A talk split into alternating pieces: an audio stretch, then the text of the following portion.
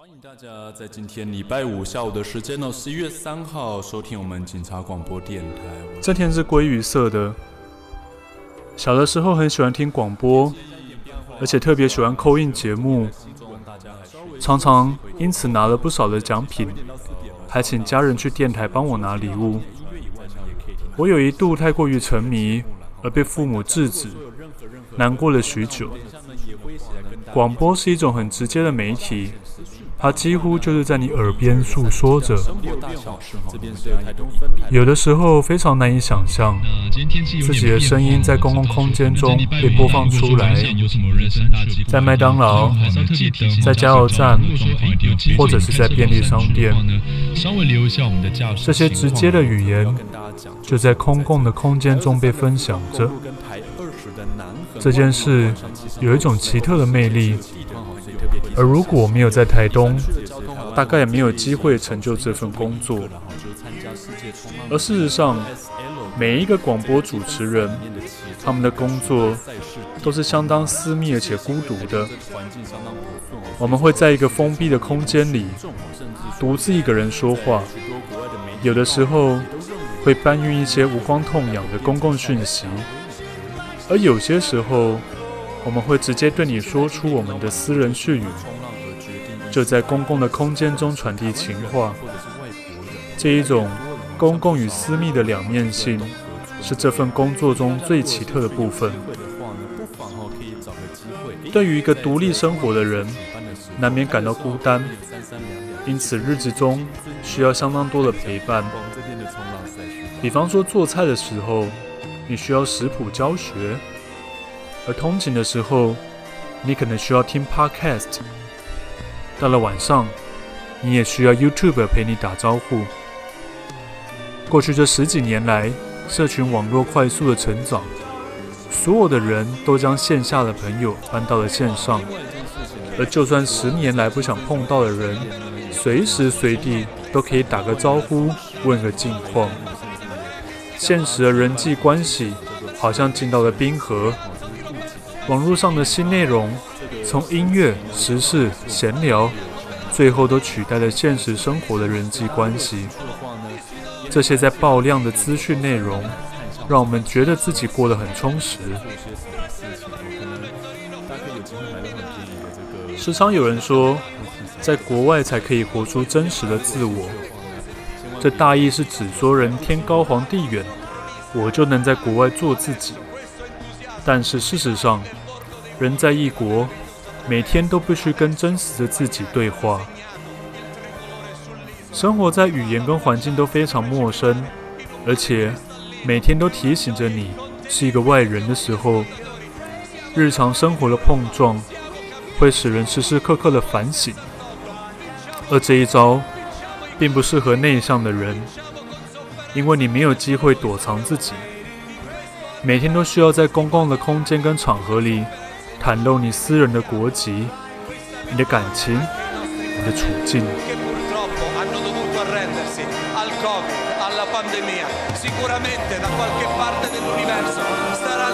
大概也因为如此吧，我无法承受这种压力，很常感到孤寂。不过，也或许意大利人是一个非常传统的社会，虽然这边的外国人也不少，但是人际的传统。仍然强烈的存在。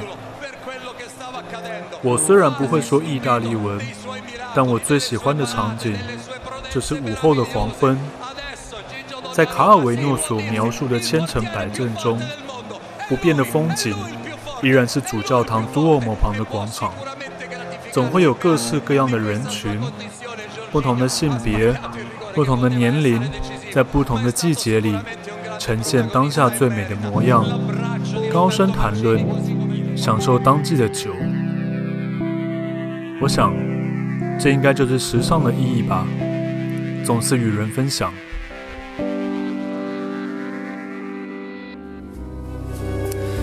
欢乐时间总是过得特别快哈，那又到时间要跟大家说再见了哈，我们就后会有期了。接下来的时光呢，哈，在四点过后还是会有幸福领航员陪伴大家，那也会有全国的道路资讯会整合，稍后一起跟大家共度接下来的时光哈。那最后最后。欢迎收听绿川的动案练习。这个是我以前在电台节目的 slogan 开场白。然后这一天是归于色的啊，确实哦，这一篇蛮特别的哦，它有一种自我揭露的感觉吧，跟大部分所谓的小说其实有一些些不一样。然后我的确也是呃，有一段时间就是在。台东做节目主持人，所以大家可以听到这一则在配乐上，我大部分都是混的。以前我在节目上所做的时候用到的一些声音，好，我们要把放这个这一则，然后拿来当做配乐。然后当然了哈，这其实也是在十五篇这个小短篇里面比较不一样的，就是。呃，我们用小说或者是其他的虚构的作品，我们有时候在讨论的这种个体经验的事情，它除了说是在思考到底记忆的价值以外，哈，有时候这些小说作品它呃多少是真实的，哈，多少是虚构的，其实它有一个很微妙而且很有趣的边界哦，所以这一种。有一种自我揭露，或者说介于私小说的边缘这件事情，它有时候这种呃介于边缘，有点暧昧，然后你很难去呃真正分清楚到底什么是真的，什么是假的。这种私小说是一种蛮蛮有趣的东西，然后不过也因为有这一层，诶，所谓比较。个人的议题，它其实反而比较更容易引起一些共鸣，然后，然后我觉得可以有这个机会哦，呃，真正的在广播电台做节目主持，其实是对我而言是蛮特别的事哦，因为我自己并不是相关科系出身的啊，其实也当时也几乎可以说是零经验，但真的做下去的时候，那感觉是很好玩，然后它简直就像是。因为我们都是做三个小时的现场节目哈，所以那种气氛、节奏跟你要掌握所有的状况，它其实是把你脑袋中另外一个开关给打开哈。所以我自己还蛮享受，也还蛮喜欢那种临场感。我觉得 我自己觉得我还蛮能够掌握这种现场的气氛哦，特别是每天下午三个小时的现场节目主持，然后。在那几年的广播电台经验，其实有很多很好玩的事情了哈。比方说，对我自己而言，就是可以发现，呃，跟一些不同的朋友聊天呐，然后真正的可以用另外一个角度去进入我所生活的那个台东市，然后也可以，当然更好玩，就是每天都像是呃在 KTV 一样，你可以点点自己喜欢的歌曲来放。然后这个都是蛮有趣的一件事情了哈。那不过其实当然现在在台湾做广播啊，其实是蛮辛苦的一件事情啊。我想我们其实是有很好的人才，不过这些很棒、很优秀，在过去几年里面被培养出来的广播人才，呃，我觉得是有点可惜哦。他们缺乏一个好的舞台哦，让他们去发挥哦。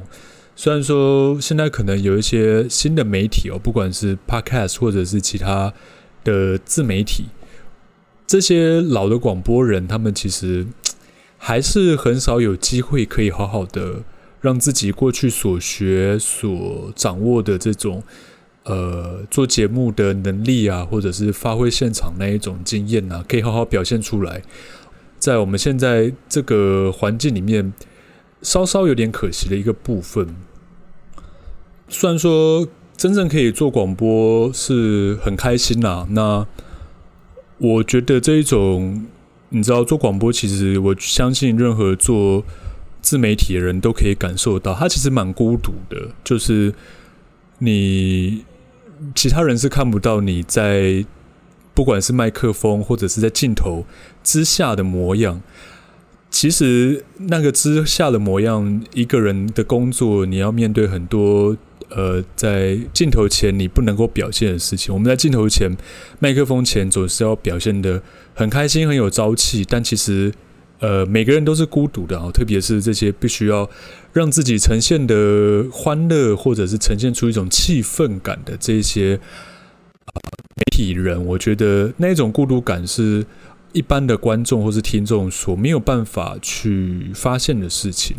所以在这一则里面，他其实也讨论到孤独的生活这件事情，然后我相信各位都可以体会到，像今天呢，我相信大家不晓得。今天有没有跟一个真正的人类聊天呢？啊，希望你有。对我自己而言，我当时在生活在台东的那些经验，我常常一整天没有跟人讲话，那唯一讲话的时间就是对着麦克风。